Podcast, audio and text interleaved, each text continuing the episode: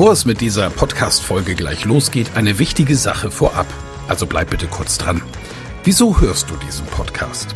Weil du dich mit Rhetorik beschäftigen willst, ja. Aber willst du dich selbst darin auch verbessern? Selber an dir und deiner wichtigsten Fähigkeit für Erfolg arbeiten? Das Anhören meines Podcasts wird dich dabei unterstützen und auch gleich wartet wieder eine spannende Folge auf dich. Aber ehrlich, wirklich voranbringen wird dich meine Empfehlung an dich jetzt. Das kostenfreie Live-Rhetorik-Training mit mir, Michael Ehlers, Rhetoriktrainer. Darin erfährst du, wie du Redeangst besiegen kannst, was du tun kannst, um andere Menschen zu überzeugen, welche Tricks die Profis nutzen, um in allen Situationen Sicherheit auszustrahlen, mit welcher innovativen Methode du über dieses Training hinaus am Ball bleiben und deine Rhetorik in der Praxis trainieren kannst. Sei also dabei. Pausiere gerne die Folge und gehe auf www.rhetorikheld.de. Diese Website findest du auch in den Show Notes. Wir sehen uns dann. Ich freue mich riesig drauf und jetzt viel Spaß bei der Folge.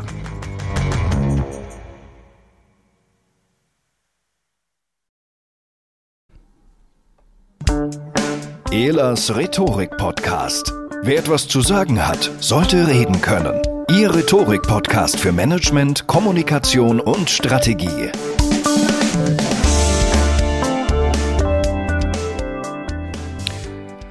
Es ist Sonntag, es ist leicht, nach 16 Uhr und wir sind bei Clubhouse, der Audio-App, die das Internet stürmt und die immer noch in der Beta-Phase ist. Kleine Randbemerkung.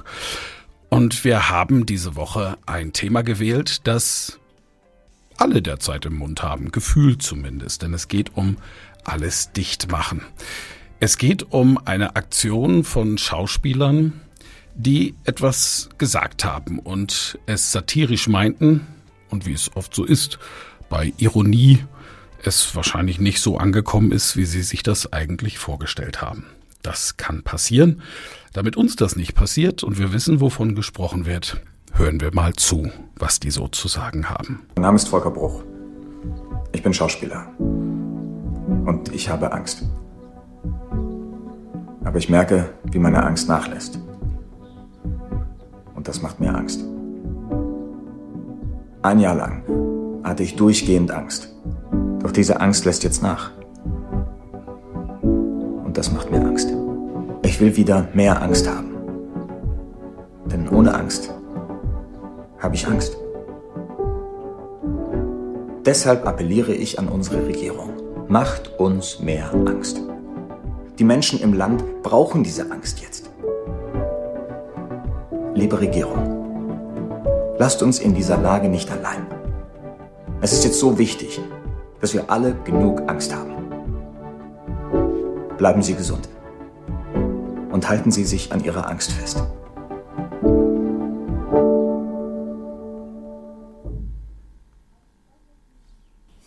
Mein Name ist Jan-Josef Liefers, ich bin Schauspieler und ich möchte heute Danke sagen. Danke an alle Medien unseres Landes, die seit über einem Jahr unermüdlich, verantwortungsvoll und mit klarer Haltung dafür sorgen, dass der Alarm genau da bleibt, wo er hingehört, nämlich ganz, ganz oben.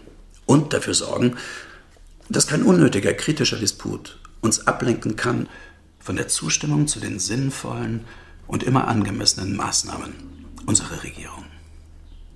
Verantwortungslosen, menschenverachtenden Ärzten und Wissenschaftlern, die zu anderen Schlüssen kommen als die beratenden Experten unserer Regierung und die sich mit Professuren an weltberühmten Universitäten und Nobelpreisen schmücken. Ich möchte sagen, tarnen dürfen wir keine Bühne geben.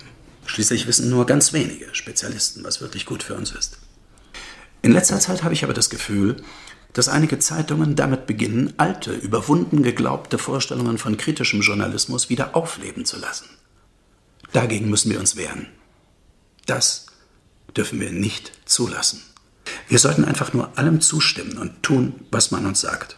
Nur so kommen wir gut durch die Pandemie. Bleiben Sie gesund. Verzweifeln Sie ruhig, aber zweifeln Sie nicht.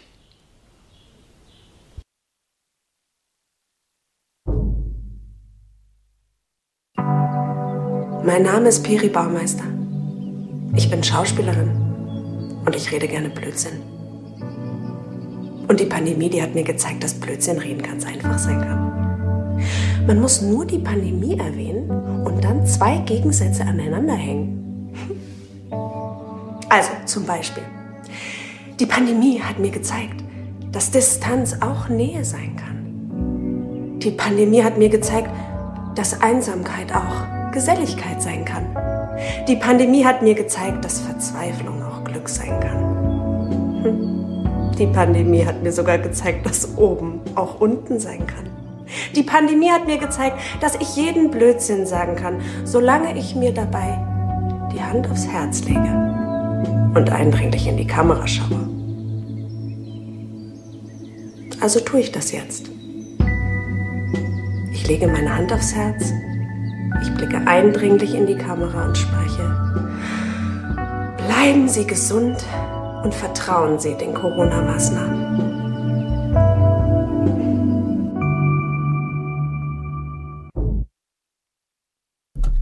Das waren drei von insgesamt 52 Videos, die leider, manche muss man schon suchen, nicht mehr alle zu sehen sind, weil einige bereits aufgrund des großen Shitstorms zurückgezogen haben und auch ihre Videos zurückgezogen haben. Ich hoffe, es gibt für die Archive der Medienanstalten und der Kommunikationswissenschaften noch irgendwo Kopien davon. Denn ich glaube, über das Thema werden wir noch weiter sprechen, weit über den heutigen Tag und über diese Woche hinaus, wo das Ganze passiert ist.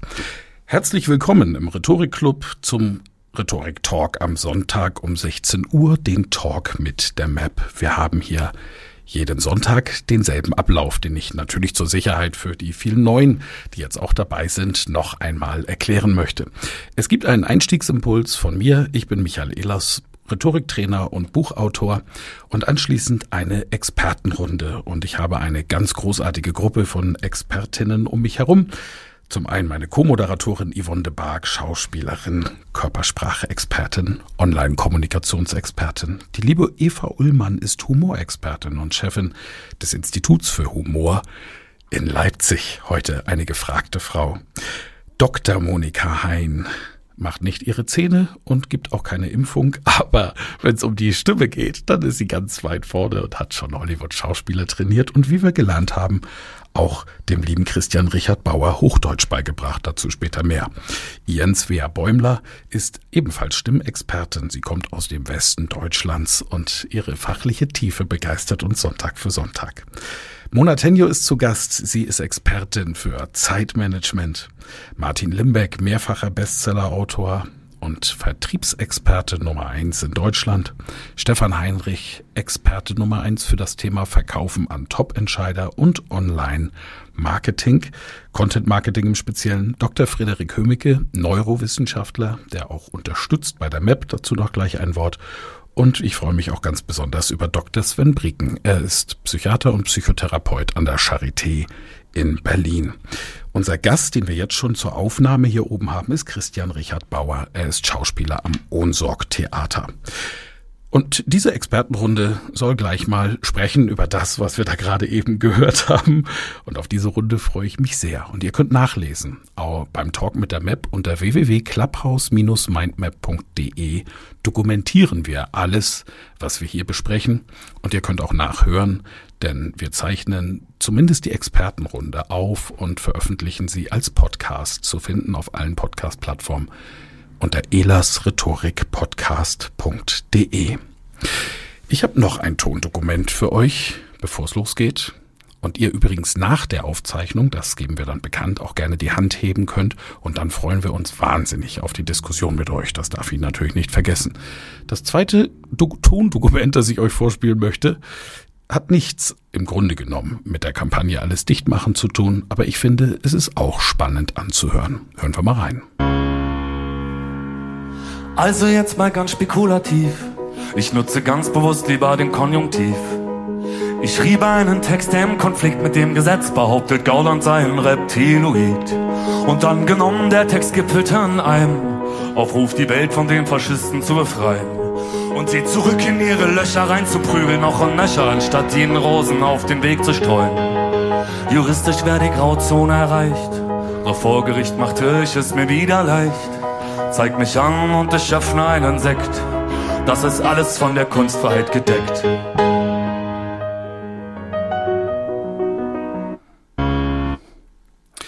Danger Dan heißt dieser Künstler, der vor einiger Zeit dieses Lied gepostet hat auf YouTube, das ein großer Erfolg wurde, indem er brav im Konjunktiv zu Straftaten aufruft und mir hat dieses Lied gefallen. Ich kann auch sagen, warum. Ich mag die Musik von diesen Typen. Ich mag Menschen, die über Grenzen gehen, die frech sind. Das ist einfach etwas in meiner Persönlichkeit. Nonkonformismus finde ich sehr sympathisch. Und ich würde mich politisch, ja, wie soll ich mich selber einordnen? Ich glaube, ich bin ein konservativer Linker, dem grüne Themen besonders wichtig sind und der, dem Liberalismus sowieso über alles geht. Also ich bin extremst freiheitsliebend und ich liebe die Demokratie. Und Humanismus ist für mich die größte Leistung, die die Menschheitsgeschichte je hervorgebracht hat. Und so grundlegende Dinge da drin sind eben Aussagen wie die von Voltaire. Ich mag überhaupt nicht, was du sagst, aber ich würde mein Leben dafür geben, dass du es sagen kannst. Und als ich die ersten Videos gesehen habe von Alles dicht machen, war ich ebenso schockiert und dachte, boah, das geht doch nicht. Dann habe ich gelacht und dachte, okay, das Kunst, das geht. Und dann habe ich eine Weile nichts gehört, weil ich hart arbeiten musste. Und dann sah ich den Shitstorm und war, ich weiß gar nicht, in einer Art und Weise betroffen. Es hat wehgetan. Als erstes hatte ich Mitleid mit den Schauspielern, die diese Kunstform gemacht haben. Dann habe ich die Kritik gelesen. Ich habe wahnsinnig viel hochemotionalisiertes gelesen. Hm, dann habe ich sehr viel Sachliches gelesen, das absolut seine Begründung findet. Und anschließend habe ich mal die Gesamtheit, die Wucht der Kommunikation analysiert. Und das hat mich wieder unglaublich betroffen gemacht. Das war ein Shitstorm im wahrsten Sinne. Und heute wollen wir ja, weil wir im Club Rhetorik sind, insbesondere die Rhetorik betrachten. Zum einen mal der Kunstform an sich, mit was haben wir es hier zu tun? Bei dieser Aktion alles dicht machen. Zum zweiten die Methoden, die Sie gewählt haben, sind es die richtigen in dieser Zeit oder nicht? Darüber wollen wir diskutieren. Aber worüber wir auch diskutieren wollen, ist die Reaktion der Menschen und die Reaktion der Medien.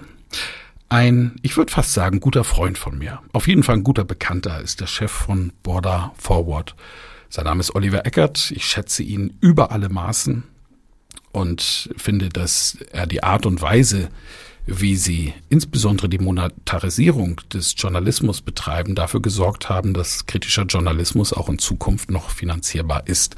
Er geht mit der Border Forward Gruppe einen ganz anderen Weg, als es andere Medien machen mit ihrer Bezahlschranke. Und dabei ist er mutig, ging nach vorne, kommt auch aus dieser Online-Geschichte und hat das bravourös gemacht. Und hat in einem offiziellen, offenen Facebook-Post geschrieben, Während Menschen an dem Coronavirus sterben und die Intensivstationen überlastet sind, präsentieren prominente deutsche Schauspieler mal kurz einen Einblick in ihre egomane Innenwelt. Und siehe da, der künstlerische Elfenbeinturm von Liefers, Tukor und Co. steht mitten im vermienten Gebiet von AfD und Querdenkern. Na sowas. Und auch gleich der Fokusartikel Schauspieler aus dem Elfenbeinturm. Was für ein schäbiges, menschenverachtendes Theater. So der Titel von Fokus. Bei Oliver hat's mich insbesondere interessiert. Ich konnte es auch nicht unkommentiert lassen, das Ganze. Ich habe einen Kommentar von Vince Ebert genommen, den Kabarettisten, der ja wissenschaftlichen Hintergrund hat, Physiker ist. Und der hat geschrieben, wer eine öffentliche Meinungsäußerung ausschließlich danach bewertet, wer diese Meinungsäußerung unterstützt oder ablehnt, der sollte eventuell darüber nachdenken, seine Großhirnrinde zur Organspende frei, zur Organspende freizugeben. Finde ich einen guten Kommentar, vor allen Dingen, wenn man weiß, dass Vince Ebert eben Ironie als Methode wählt.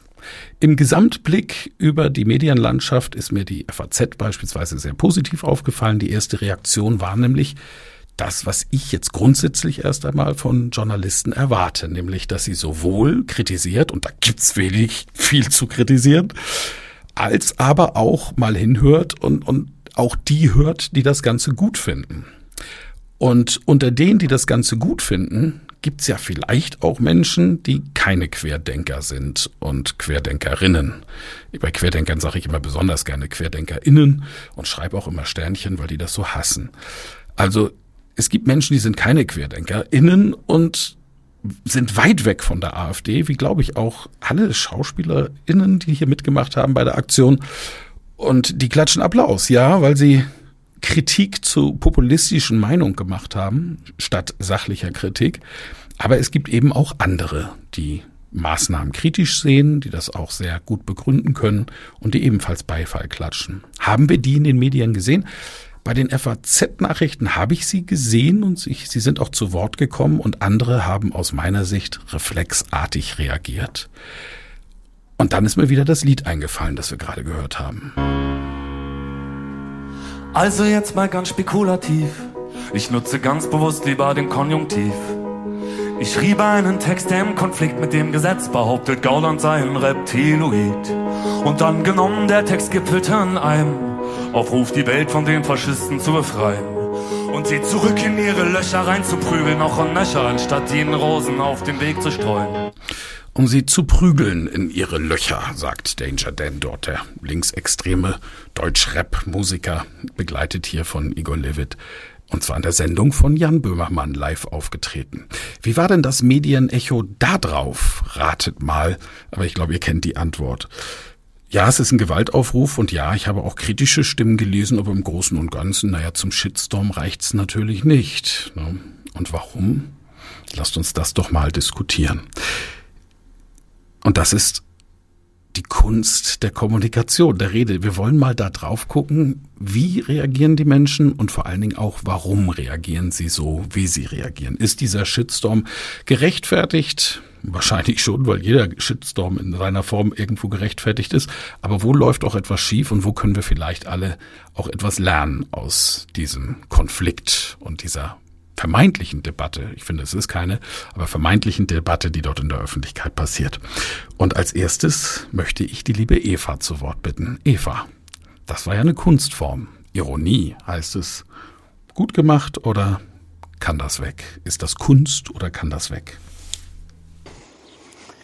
Also unter dem Aspekt der Aufmerksamkeit hat der Humor aus meiner Sicht erstmal funktioniert. Humor, also Dinge zusammenzubringen, die nicht zusammengehören, kreieren Aufmerksamkeit. Das ist, äh, unter dem Aspekt wird Humor auf Bühnen bei Rednerinnen, bei Rednern benutzt.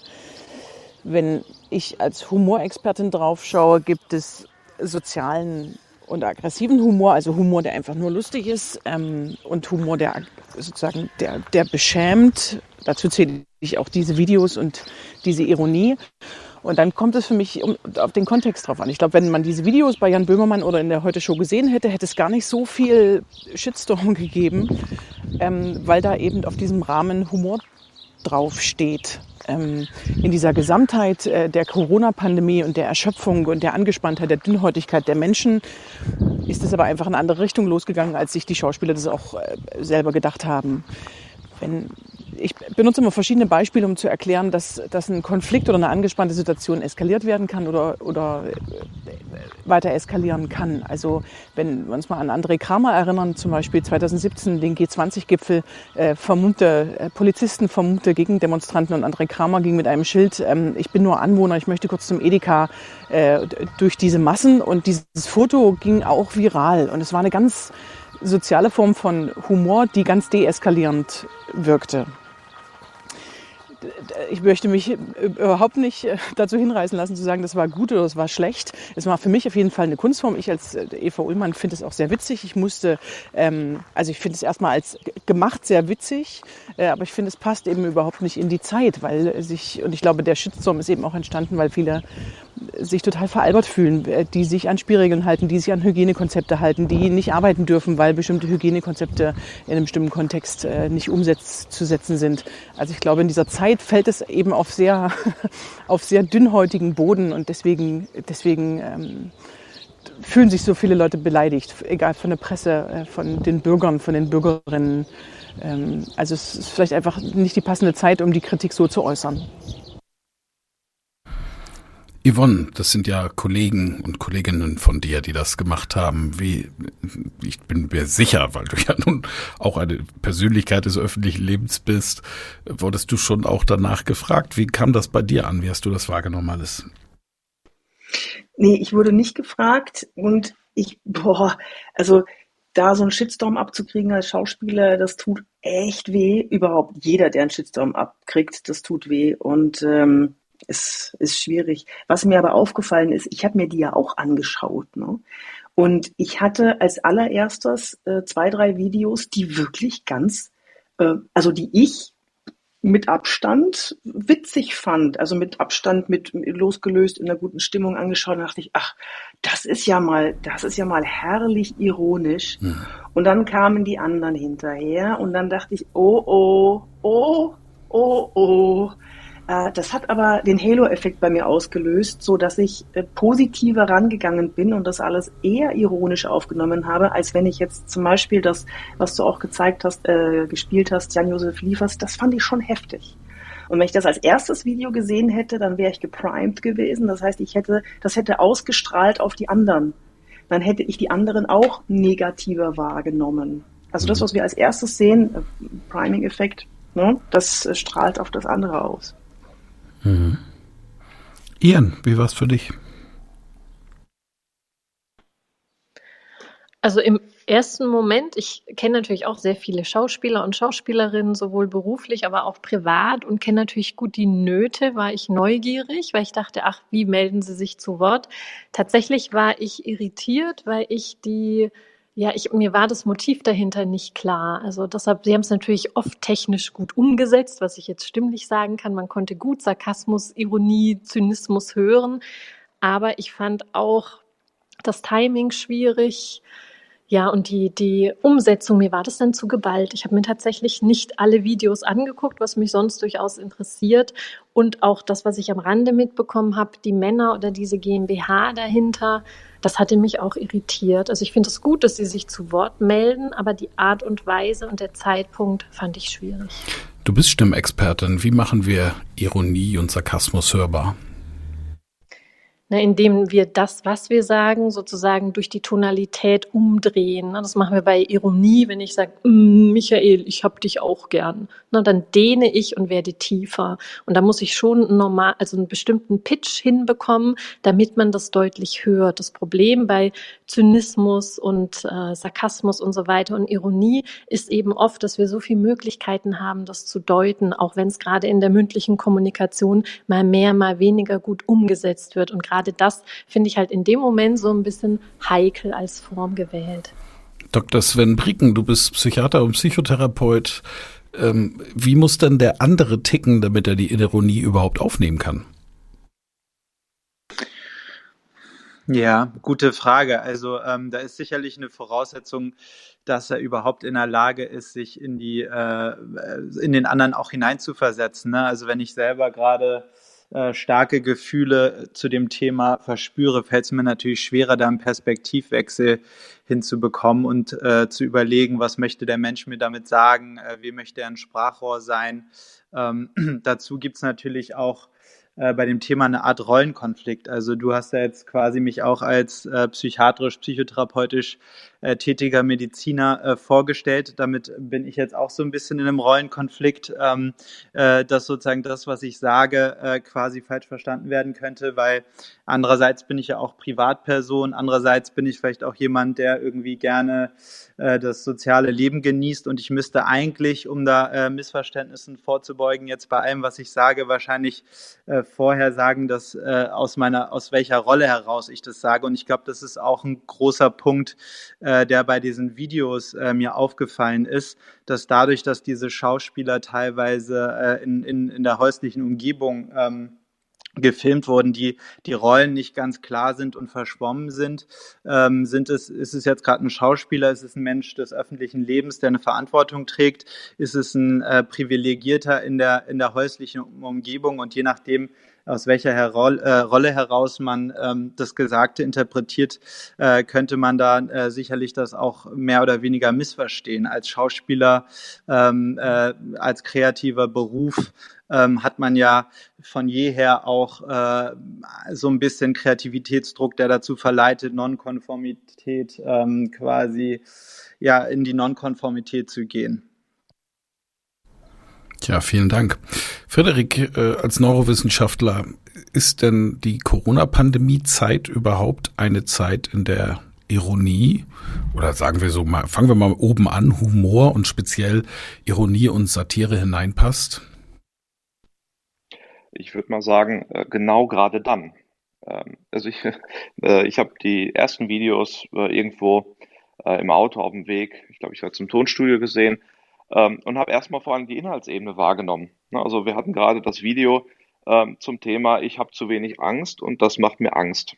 So, ich habe gleich direkt daran gedacht, dass zum Beispiel in den holländischen Medien etwa zwei Tage lang diskutiert wurde, dass nach Enthüllung der Zeitung Die Welt äh, in unserer Regierung es ein Paper gab zu der Frage, wie schaffen wir denn der Bevölkerung Angst, damit sie bloß bei diesen Maßnahmen mitmachen. Das hat man in den Niederlanden zwei, drei Tage ähm, auf, auf nationaler Ebene diskutiert.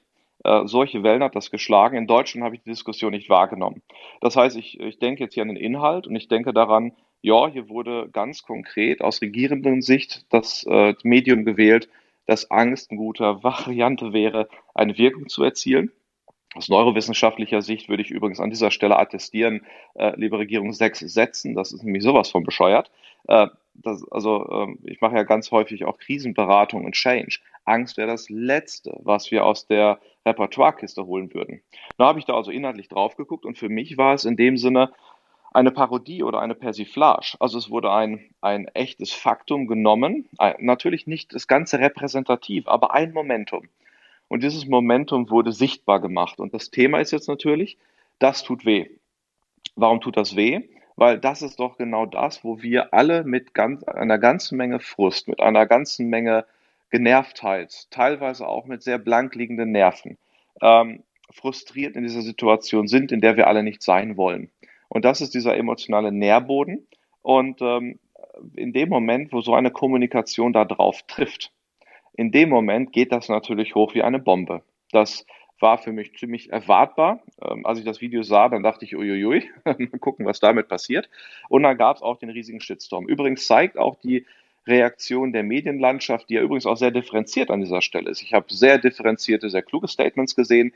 Ich habe aber auch äh, ein paar Statements gesehen, wo ich mir dachte, äh, dieser Journalist, der sollte am besten seinen Job aufgeben. Ähm, und wenn ich dann mal aus dieser ersten Reaktion dahinter gucke, dann sehe ich dort jemanden, der einfach in einer sehr hohen Stresslogik ist. Also jemand, der dort das äh, in einem Gefühl der Kontrolllosigkeit ist, der in einer vielleicht Wut- oder Stresslogik, einer Angstlogik hängt und jetzt das als gefühlten Angriff auf sich selber wahrnimmt. Und das produziert dann jetzt die verschiedenen Reaktionen. Und aus meiner Sicht ähm, würde ich immer sagen, es ist gut, solche Themen zu diskutieren. Es ist gut zu diskutieren, wie viel Angst wir haben müssten. Es ist gut, auch mal Tabus in das Zentrum der Diskussion zu rücken. Denn diese Tabus, diese blinden Flecken rund um die Frage, wie gehen wir mit dem Tod in der Gesellschaft um? Wie gehen wir mit Risiken um? Wieso akzeptieren wir Dinge wie multiresistente Krankenhauskeime, an denen jedes Jahr etwa 30.000 Leute sterben? und haben nicht richtig aktiv gesellschaftlich was dran getan, äh, haben aber andere Themen, wo wir für sehr viel weniger was tun. Äh, da sind ganz viele Inkonsistenzen. Die mal zu diskutieren, finde ich sogar gesellschaftlich wünschenswert, wenn es aber auch auf dem Weg erstmal wehtut. Danke, tolle Einordnung.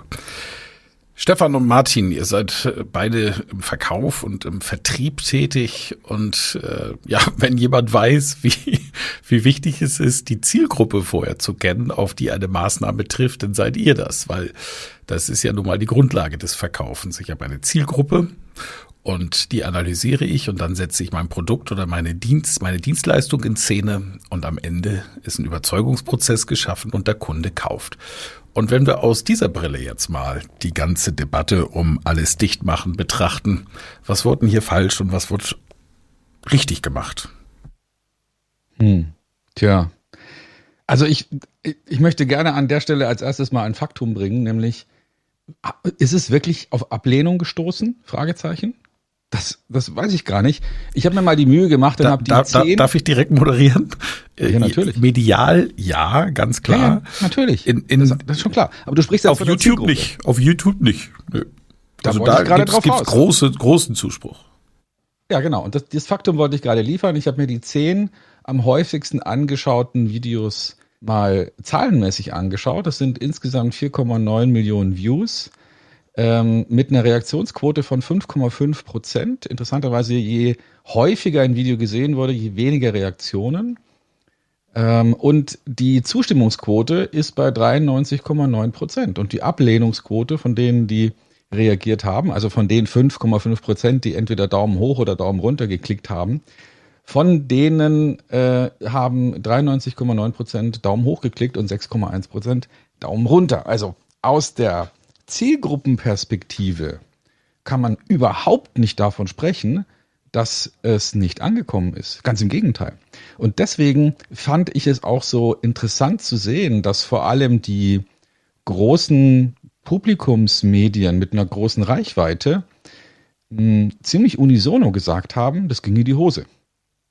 Ohne zu differenzieren und mal zu sehen, okay, was passiert denn, was passiert denn bei der Zielgruppe? Das fand ich erstmal ziemlich interessant.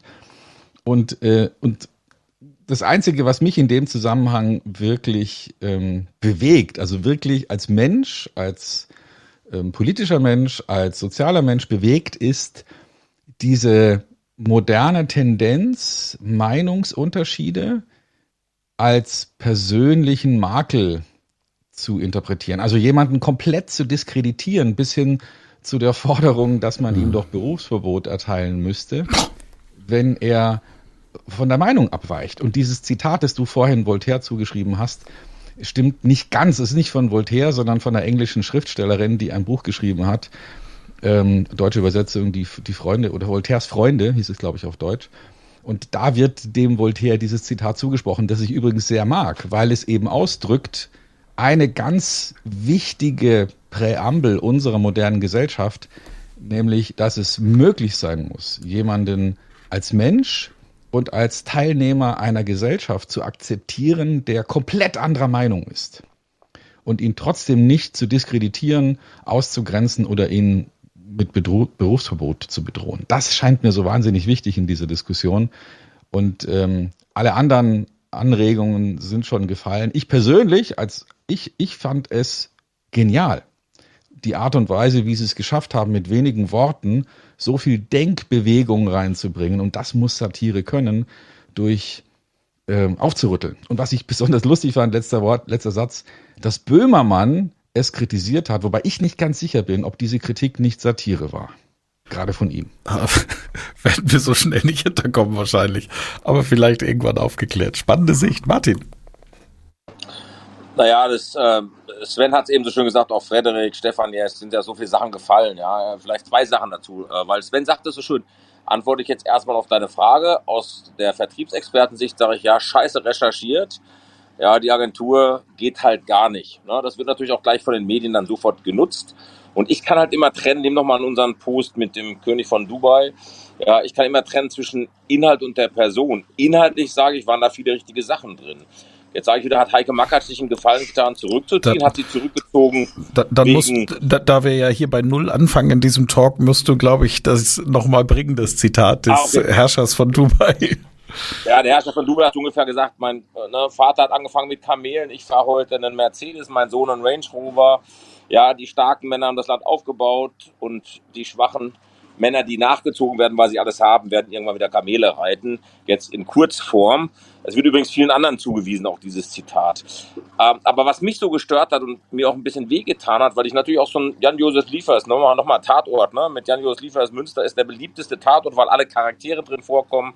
Wenn man nach Farblehre geht, nach vielen anderen Themen drin, weil er sympathisch ist, äh, weil er Humor hat äh, hat mir so persönlich als Mensch auch ein bisschen wehgetan, weil ich den einfach mag. Ähm, und, und um deine Frage nochmal, Zielgruppen mäßig schlecht recherchiert eben, wenn er, wenn die, glaube ich, gewusst hätten, das weiß ich halt nicht, weil da habe ich jetzt die Information. Ich habe versucht, was rauszukriegen. Wussten die um den Typen der Agentur, der das initiiert hat, dass der schon eben blöde Posts vorher gemacht hat zur Verschwörung.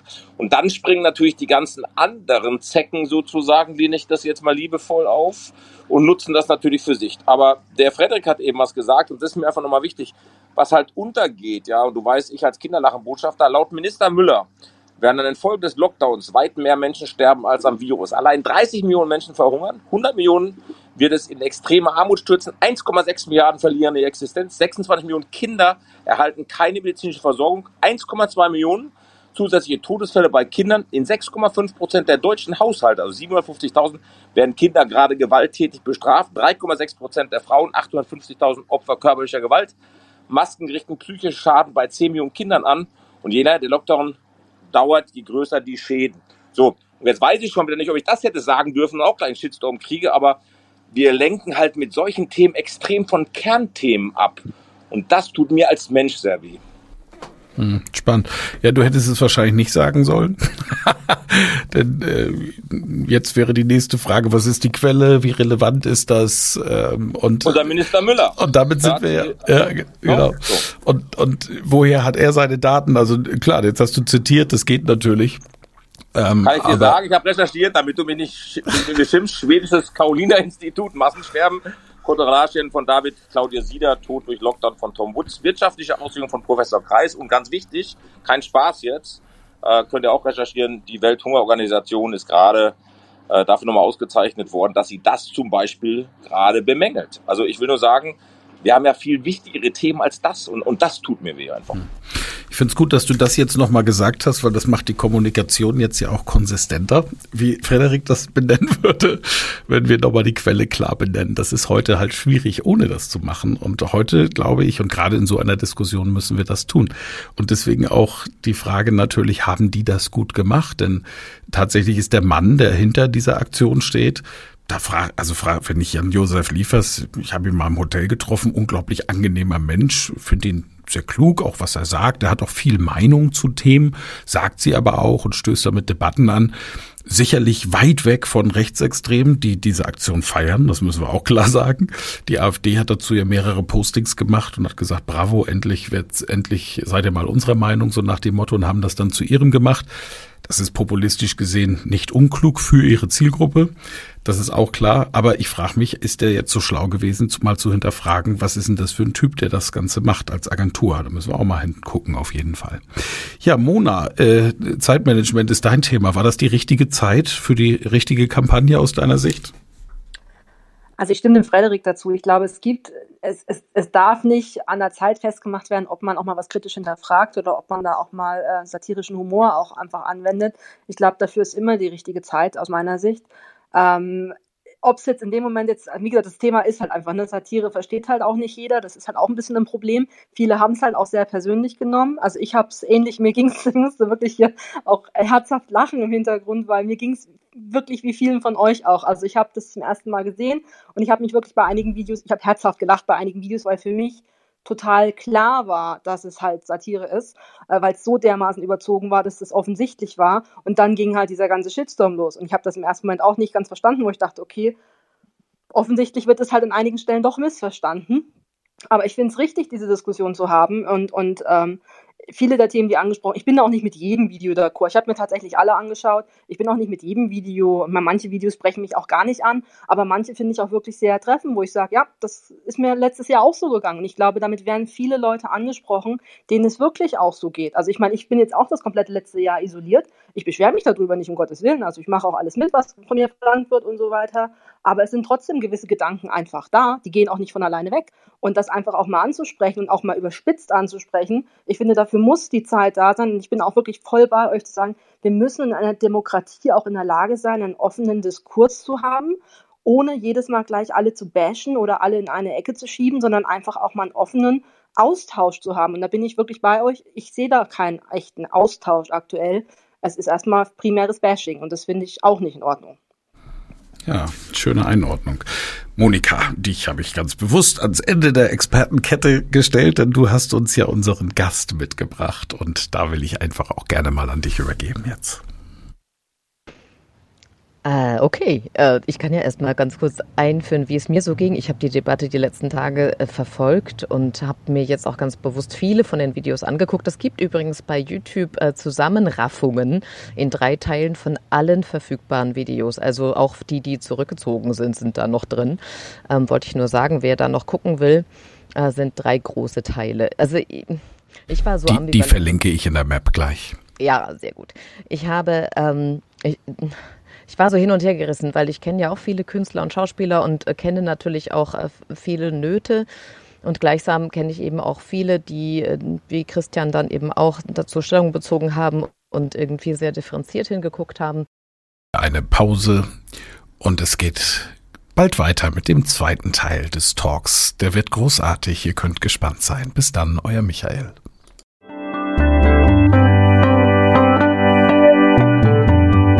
Vielen Dank fürs Zuhören. Mehr Informationen unter www.rhetorik.me.